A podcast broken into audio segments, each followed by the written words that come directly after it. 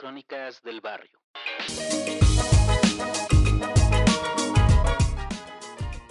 Capítulo 12. Tiempos de guerra.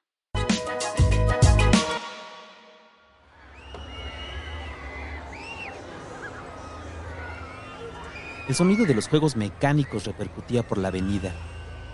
Los gritos de algunos adolescentes brotaban marcándose en el aire, despedidos desde las tazas locas, remolinos públicos movidos por cadenas que estrujaban la madera multicolor. Las cápsulas de metal oxidado daban giros frenéticos.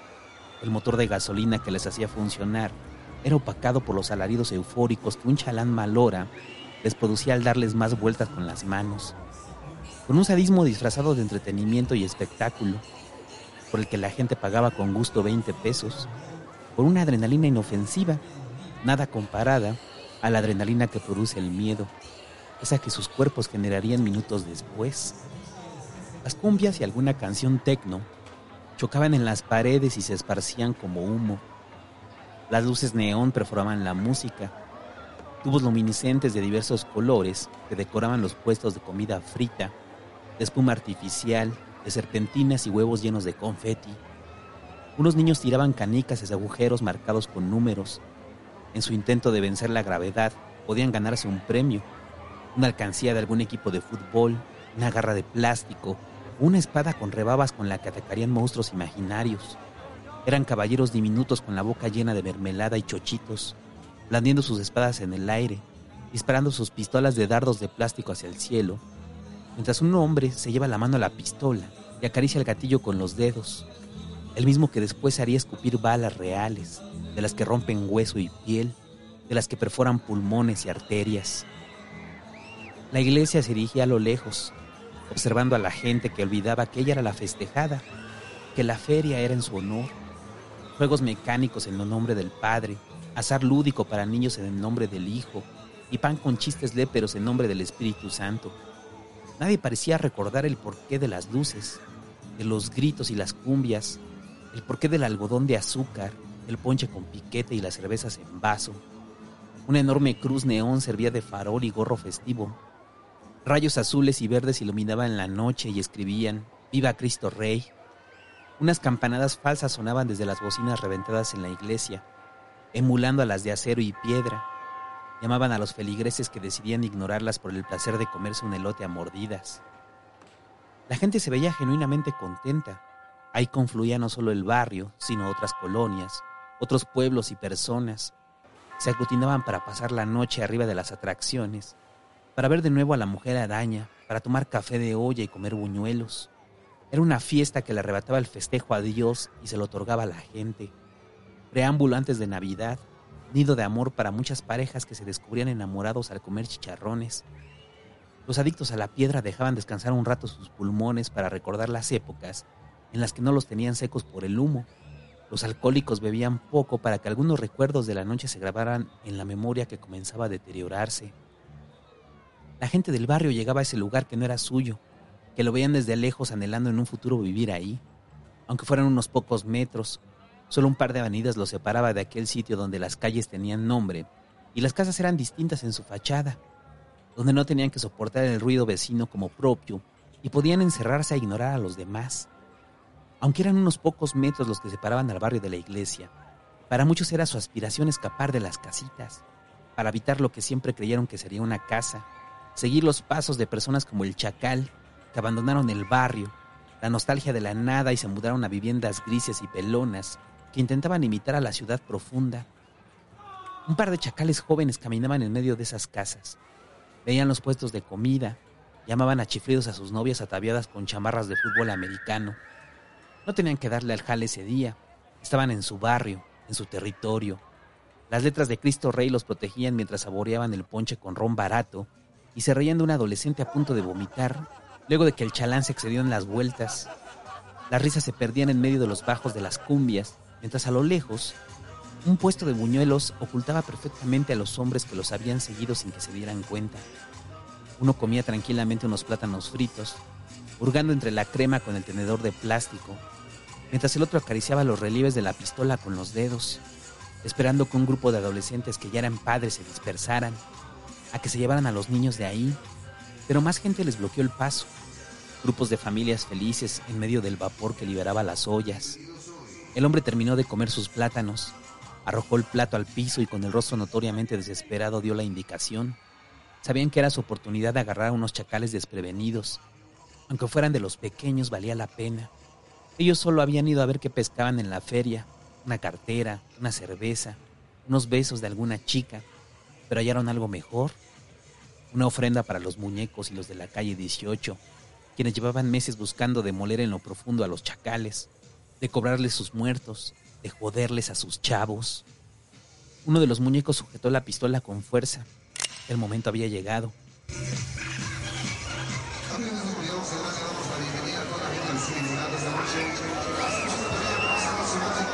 Caminó hacia los chacalitos que recorrían los brazos por el cuello de sus novias y les arrojaban con saña espuma en el rostro. Una con la chamarra gigante repleta de confeti, la otra aún vestida con el uniforme deportivo de la secundaria. Eran una pareja de adolescentes que difícilmente habían cumplido la mayoría de edad, con los rostros morenos repletos de acné, con el cabello endurecido por el gel y uno de ellos con el cuerpo enorme y tosco como el de su tío.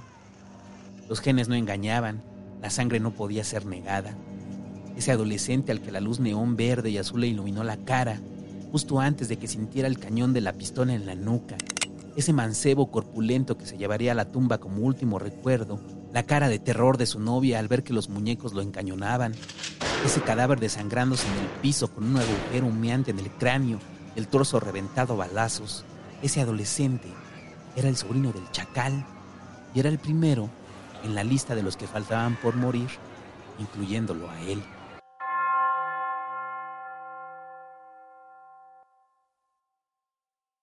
El cachete se atendía el negocio con la pistola en una mano y la muleta en la otra. Si alguien hacía sonar la ventana donde entregaba piedras en papelitos se ponía de malas. Ventaba madres maldiciendo a los adictos que él mismo había creado. Ha de ser el pendejo de Dani, o el puto Juan, o el pendejo del Patas. Pensaba mientras se ponía en pie, y el recuerdo de la bala en la pierna le punzaba a cada paso, como si se le incrustara de nuevo cuando apenas su pie hacía contacto con el piso. Sabía que su gordura no le ayudaba, pero se negaba a aceptarlo, a pesar de que sus brazos flácidos y cuerudos temblaban sobre las muletas. Tantos años lo había jodido el chacal con su peso para darle la razón y reconocer que su cuerpo gordo y fofo se había vuelto una carga. Aún no se recuperaba del balazo que le metieron los muñecos en la fiesta de Pancho, y tenía miedo de que nunca pasara, de quedar tullido de por vida. Gordo, cojo y pendejo, le había dicho el medusa carcajeándose al verlo regresar en la silla de ruedas. La van a pagar esos putos, caché. Pero si no te recuperas pronto, al chile mejor que tu business lo atienda el tepo. Así de qué verga nos sirves, todo jodido. Le había respondido el chacal sin mirarlo. Solo se concentraba en alimentar a los perros, imaginando que eran las costillas de los muñecos, mientras la risa del medusa parecía incrustarle de nuevo la bala en la pierna.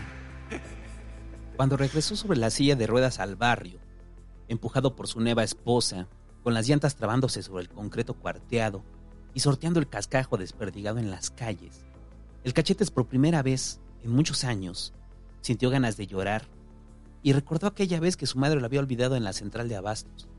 La sensación de soledad, de no saber dónde estaba, de ver al viejo del costal en cualquier extraño, ese que se robaba a los niños mal portados, ese que ahora se había transformado en bala y le recordaba que en cada esquina podría estarlo esperando. La ventana de acero resonó y con un grito fúrico el cachetes llamó a su esposa. La había capacitado para entregar las velas y los papeles, para tratar mal a los adictos y recordaran así que siempre estarían en deuda con él. Volvió a gritar y agregó un puta madre para hacerse oír, pero del cuarto no hubo respuesta alguna. Miró el reloj, marcaban las 8.30 de la mañana, y cayó en cuenta de que su mujer aún no regresaba de llevar al niño a la escuela, de donde siempre regresaba con pan y leche para él. Eso me pasa por meterme con viejas con putos hijos, pensó. Y luego farfulló. Puras pinches mamadas, pero ahorita que llegue, hija de la chingada. La ventana volvió a sonar, ahora con más desesperación, como si clavaran un cuchillo en el metal. El cachete se con la muleta y alcanzó a agarrar la pistola. ¡Ay, puta madre, ya! gritó y miró por la ventana. Abrió la rendija y frente a él apareció Danny, al que podía reconocer de inmediato por los labios gruesos y grandes, completamente partidos, con llagas secas alrededor de las comisuras, con los dientes que comenzaban a pudrirse y tiznarse como cochambre. Caché, carnalito, aguanta, güey, no seas culero, no me cierres. Te cambio este guacho, es de los vergas. Y Dani le mostró un reloj calculadora con la correa rota, como si se hubiera resistido a ser llevado. Ya te dije que tus mamadas no, cabrón.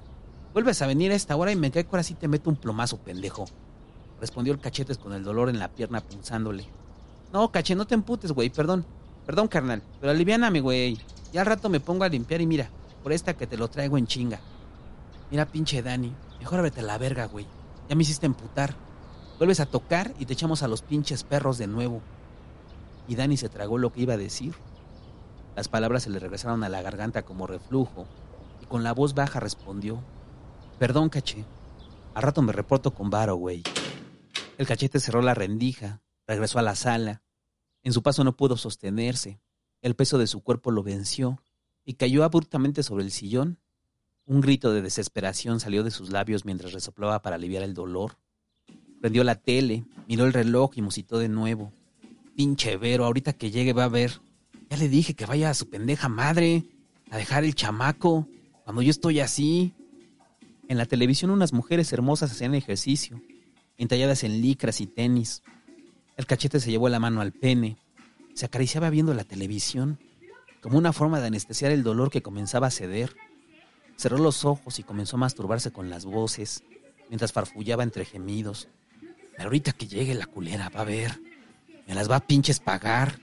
Ya le dije que no puedo estar así. El sonido de unas llaves sobre la puerta lo interrumpió. Daban vueltas en la chapa y los llaveros chocaban sobre el metal. De seguro agarró las otras llaves, pinche pendeja, pensó y sacó su mano del calzón. Vales verga, Verónica, ya voy, culera. Y refunfuñando trató de ponerse en pie de nuevo. El dolor en la pierna irradió como fuego hacia su espalda y musitó. Pero ahorita, ahorita me la pagas, culera. La ventana volvió a sonar, con la moneda replicando escandalosamente. Ah, ese puto Dani, pensó. Ya te dije, güey, si no traes varo al chile te tocan perros, ¿eh, Dani? Gritó y a medio levantar estiró la mano hacia el pestillo de la puerta para ahorrarse unos pasos. Quitó el seguro y cayó de nuevo sobre el sillón, dejando la puerta entreabierta, donde se colaron unos rayos de la mañana. Volvió a resoplar y gritó, tus pinches mamadas, Vero. Si ya te dije, culera, que debes atender en lo que estoy acá. Ábrele al pendejo de Dani. Y si no te da varo, ahorita saca boleto el culero, ya estoy hasta la verga. El repiqueo en la ventana de acero paró abruptamente y el cachete se escuchó unos pasos rodear la casa con rapidez. Apresurado sobre la tierra y la grava, una silueta pasó por la ventana y fue ahí que sintió un pinchazo en el corazón, un escalofrío por todo el cuerpo, una descarga de adrenalina que lo puso en pie rápido, ignorando el dolor en la pierna. Quiso empujar la puerta, pero no pudo. El músculo atrofiado se resistió a funcionar, doblándose como gelatina. Tomó la muleta rápidamente en un intento de cerrarla de un solo golpe, pero al posar la goma sobre el acero, la puerta se abrió con violencia. Una patada la hizo volar como si la hubieran abierto con una explosión.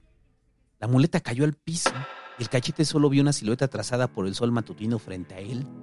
Y sintió de nuevo ganas de llorar, porque el viejo del costal del que había escapado tantos años estaba ahí, frente a él, con la pistola apuntándole a la cabeza, y con la voz quebrada alcanzó a suplicar, Carnal, carnalito, aguanta, güey, no seas culero, no me mates.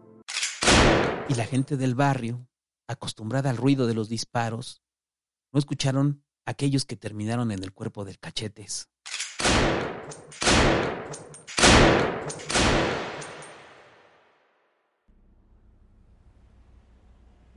El auto avanzaba despacio por las calles.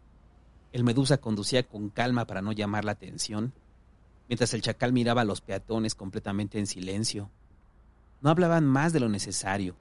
Las palabras eran reservadas para cuando veían a alguien de la calle 18 o algún adolescente con pinta de los muñecos. Pero todos los rostros les parecían igual.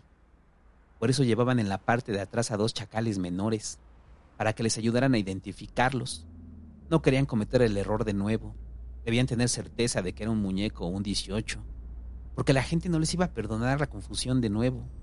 Afortunadamente no lo habían matado, solo lo molieron a golpes antes de que su madre y los locatarios salieran a su defensa. Déjenlo, güey, es un buen chavo, le habían gritado al chacal, que en su deseo de venganza le había reventado la nariz a cachazos. solo porque tuvo la mala fortuna de parecerse a alguien más.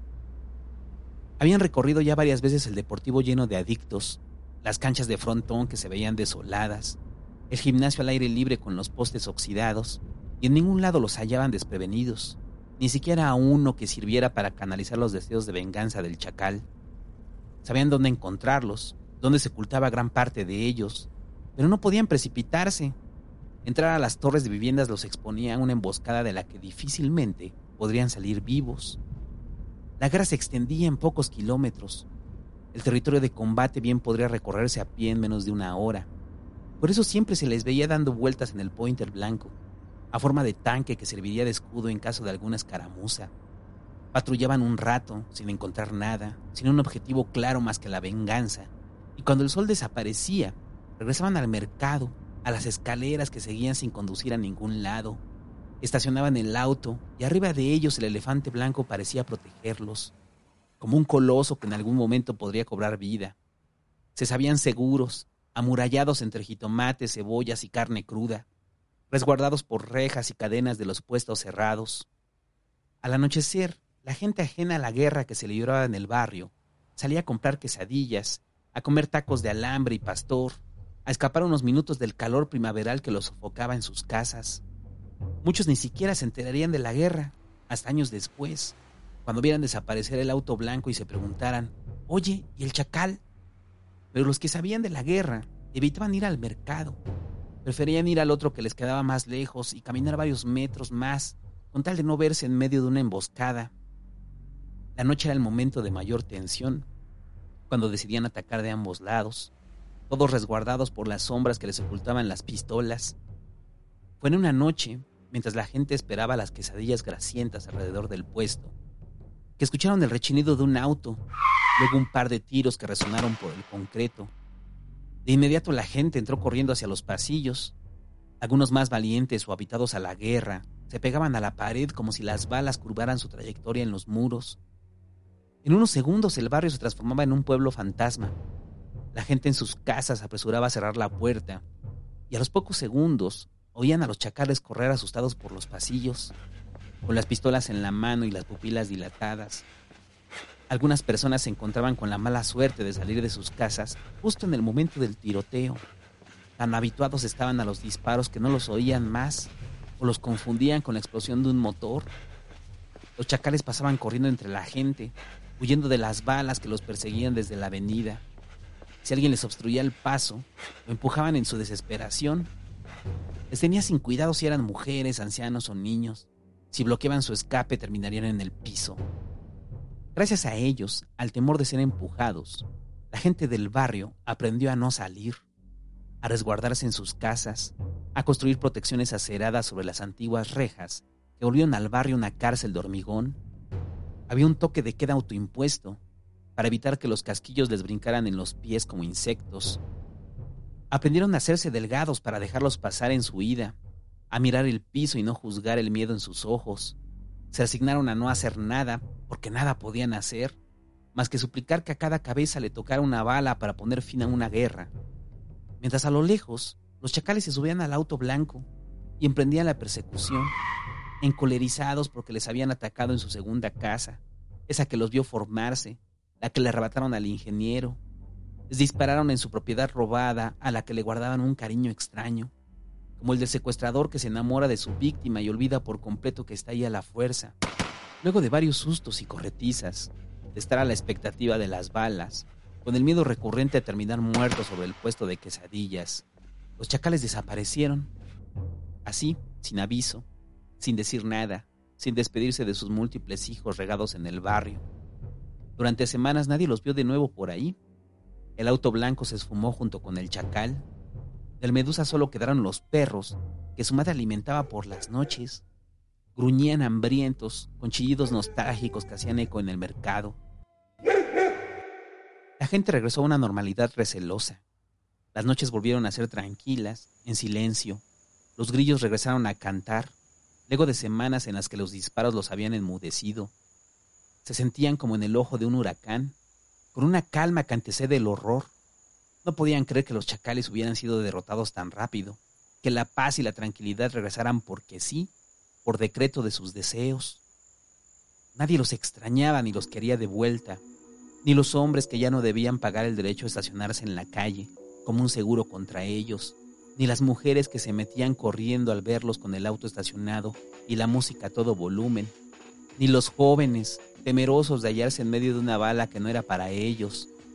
Nadie los extrañaba y sin embargo, los adictos de vez en cuando iban a dar una vuelta para ver si en aquella casa con la ventanita se prendía un foco y frunciendo el ceño con un puta madre, emprendían la marcha hacia el territorio de los muñecos. No los extrañaban a ellos, sino a la comodidad de comprar a pocos metros de su casa. Nadie los extrañaba y a pesar de eso el ingeniero siguió juntando las rentas del mercado porque Lauli sabía que el mal nunca se acaba, que la calma era pasajera. Nadie los extrañaba, ni los gatos, ni las calles, ni los árboles, ni sus hijos, ni el aire, ni la lluvia, ni la bestia. Nadie los extrañaba y aún así, a las pocas semanas, regresaron victoriosos. Nadie supo cómo lo lograron. El tiempo lejos les ayudó a pensar. El chacal mostró una inteligencia que nadie le conocía y logró aglutinar más fuerzas. Se retrajo como ola y golpeó como huracán a su vuelta. Todo pasó en una noche. Los constantes patrullajes dieron frutos. La paciencia fue su virtud y la lujuria su aliada. El líder de los muñecos no podía estar sin su novia, una adolescente a la que le doblaba la edad su turbio enamoramiento había surgido afuera de la secundaria, donde le arrebataba el mercado a la competencia. El chacal sabía de su tonto enamoramiento, de sus constantes visitas, siempre en la madrugada, siempre escondidas de sus padres. El muñeco había cambiado su horario para visitarla sin ser sorprendido, con la seguridad que le daban los muertos, con la tranquilidad de haberlos desaparecido por voluntad propia. Su sobrada confianza fue su tumba. Bastó con que los chacales no aparecieran varios días para hacerle creer que había ganado, que se achicaban frente a él, que admitían con la cabeza baja que su tiempo por fin terminaba, nada más equivocado, nada más lejos de los 20 tiros que le metieron en el auto. Cuando algún adicto avisó a los chacales que estaba puesto sobre la calle, que llevaba un oso de peluche en la mano, y el hedor a colonia que dejaba un rastro en el aire. Antes de que el muñeco suspirara por última vez, antes de que se corriera la voz y los demás pudieran ser alertados, se vieron llegar varios microbuses a los departamentos donde operaban los muñecos, y los disparos retumbaron alrededor de los edificios, y la muerte se esparció en el humo de los casquillos, mientras el muñeco sentía el calor de las balas partirle la piel. Un camión enorme, que en los lados llevaba pintado Sonido Furia Caliente, bloqueó la calle 18. Colocados en las esquinas con palos y tubos, los nuevos chacales esperaban su ida por las calles, por los techos, como ratas encallejonadas. Eran reclutas más jóvenes, más violentos, los futuros dueños del negocio, todos con la mente llena de piedra y polvitos blancos, dispuestos a recuperar el territorio que el chacal les había prometido. Una noche, unas horas y aunque fueron pocos los muertos, bastó para que entendieran que el barrio y sus alrededores, las casas grises y mal construidas, las rutas de microbusero y los tianguis, nunca habían dejado de ser suyas nunca dejarían de pertenecerles lo que nunca les perteneció.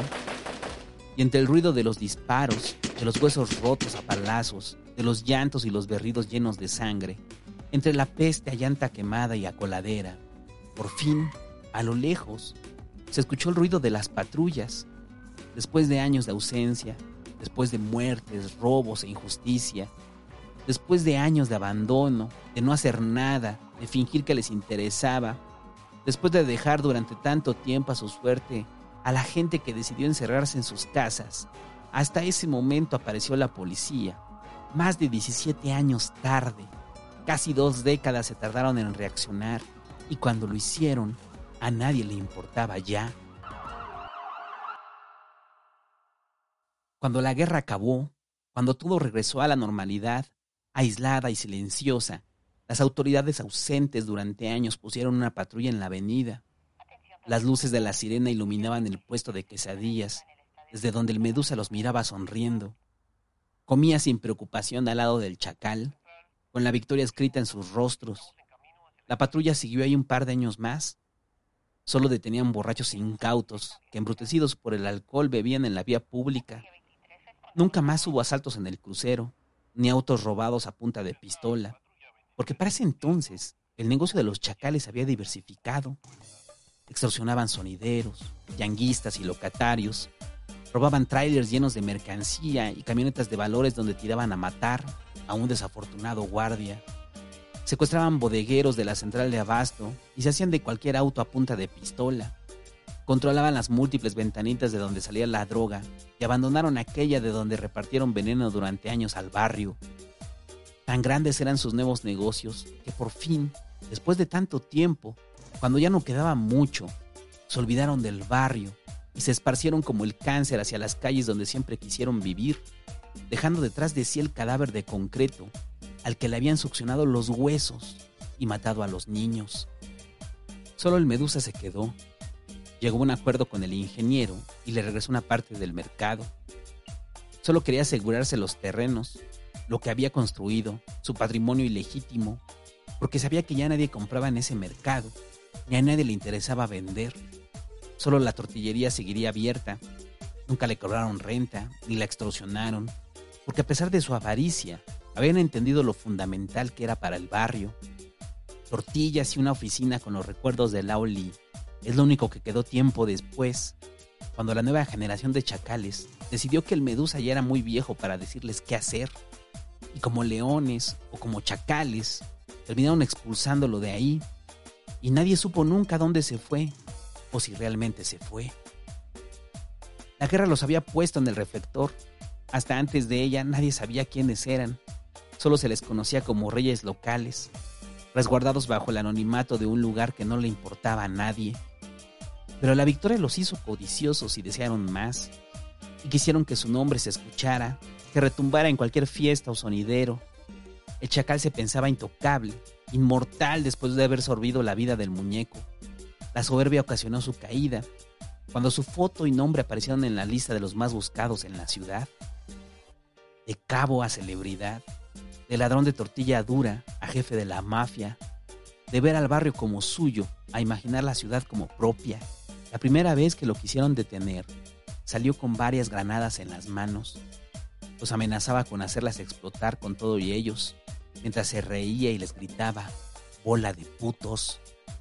Los policías con el miedo a volar en pedazos regresaron con la cola metida entre las patas, pero volverían meses después, cuando el chacal cometiera el error de hacerse de un carro a plena luz del día, creyéndose intocable porque jamás había perdido, porque nadie lo confrontaba, señor omnipresente del barrio y sus alrededores, rey incuestionable del concreto, de los techos grises y pelones.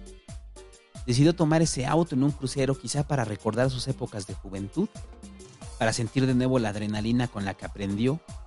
O quizás solo era una rutina, tomar porque sí, porque así lo deseaba.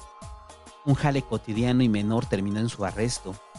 No llevaba granadas, ni la M16 que presumía todo saber manejar.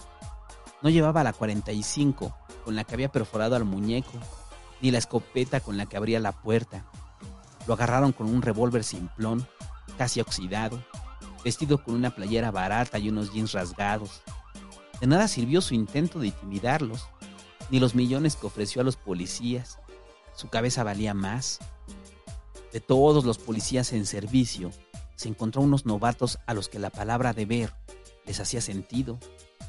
Les decía algo, a diferencia de él que la pronunció en el ejército tantas veces, pero nunca le dijo nada. La guerra dejó al barrio devastado, pero en paz. Pasarían muchos años para que recuperara algo de color, pero nunca completamente, nunca como los primeros años cuando olía melón.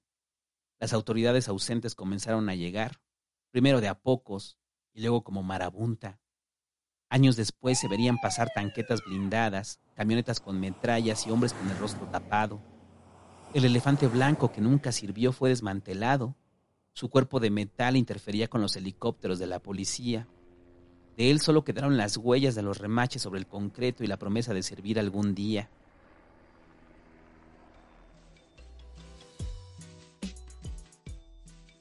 Hoy nadie recuerda la guerra y a nadie importa que haya sucedido.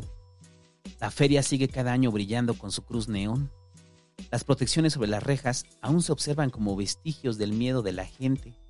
El mercado sigue en pie, y se ve caminar a un hombre viejo de vez en cuando hacia él, con el peso de los años en la espalda, renqueando por las heridas que se hizo de joven, y nadie recuerda el nombre de Lao Li, y a nadie importa cómo se llama ese viejo.